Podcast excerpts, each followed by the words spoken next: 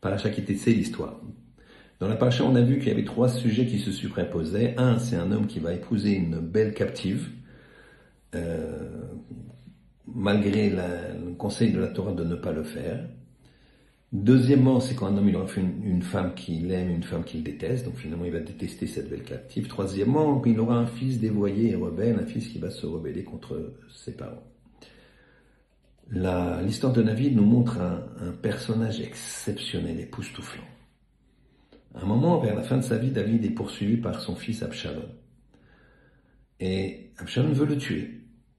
Et alors que David est en fuite, il euh, commence à construire un petit hôtel, un misbéach, à l'extérieur de l'endroit où on a le droit de le faire, et pour s'apprêter à faire un acte d'idolâtrie, de ce qu'on appelle Avodazara. Alors, son, son conseiller lui dit, mais David, qu'est-ce que tu es en train de faire? Il dit, regarde, moi toute ma vie j'ai servi Hachem.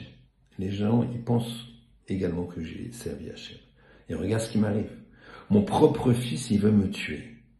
Je ne veux pas que les gens disent, regarde Akadash Baruch comment il traite ces sujets.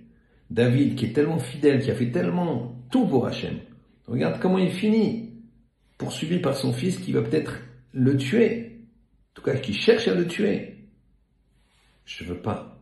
Je vais faire semblant de faire Avodazara. Mon cœur, s'il est pour Hachem. Mais justement, pour pas que les gens ils disent, regarde la récompense qu'il a, quelqu'un qui sert Hachem. Alors je fais Avodazara pour que les gens ils se disent, voilà les souffrances que j'ai, c'est à cause de mon propre comportement. Que devant les autres j'étais entre guillemets un tzaddik, mais qu'en fait j'étais un rachat. Pour ça que je préfère faire Avodazara en public pour la gloire d'Hachem.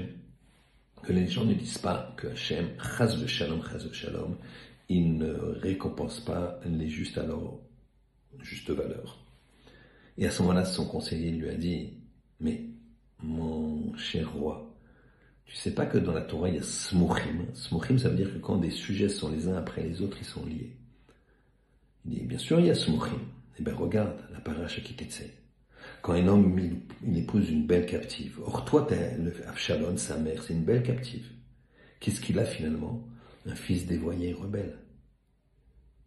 Alors t'as pas besoin de faire un Vodazara.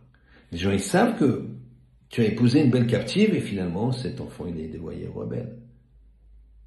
T'as pas besoin de montrer la raison de cette révolte de Absalom contre toi. C'est parce que c'est le fils d'une belle captive. David a remercié du profond du cœur son conseiller et il ne s'est pas prosterné, il n'a pas fait semblant de faire Vodazara. Mais regardez la grandeur de David. Extraordinaire. Il était prêt à ce que son nom soit bafoué, qu'on le prenne pour un idolâtre, plutôt que les gens ils aient matière, Shalom, à avoir une idée qui n'est pas cohérente vis-à-vis du Créateur qui nous donne tout. Qu'Hachem nous aide à comprendre que il nous donne tout, le remercier, lui dire merci en toutes circonstances. C'est ça la recette du vrai bonheur. Shabbat Shalom.